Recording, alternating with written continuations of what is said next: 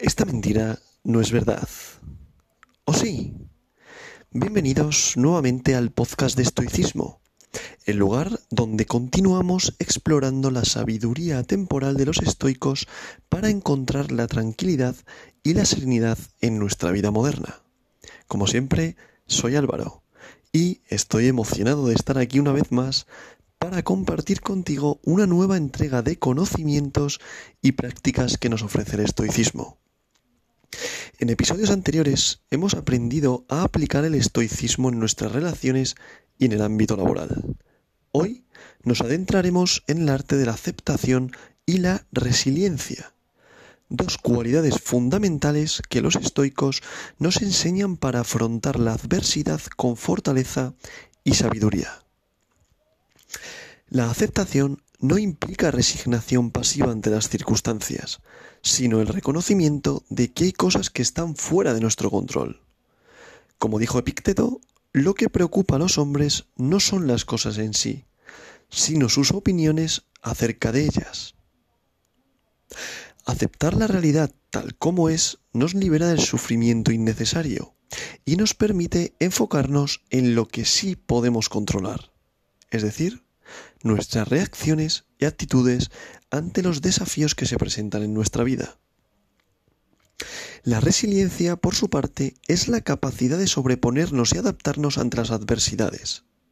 Los estoicos nos enseñan a ver la crisis, las crisis como oportunidades para crecer y fortalecernos, recordándonos que el sufrimiento es una elección que podemos transformar. Una de las prácticas estoicas para cultivar la resiliencia es el ejercicio de la perspectiva universal. Al contemplar la vastedad del universo y la brevedad de la vida humana, ganamos una perspectiva más amplia y, sobre todo, reconocemos que nuestros problemas pueden parecer menos abrumadores.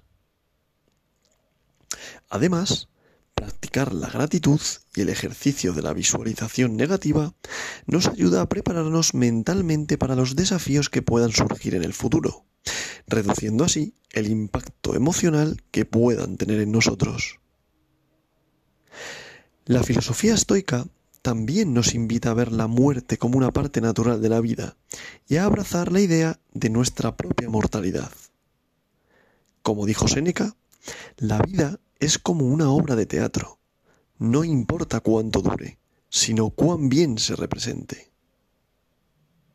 A través de la aceptación y la resiliencia podemos encontrar fortaleza en los momentos más difíciles y mantenernos firmes ante, frente a la adversidad.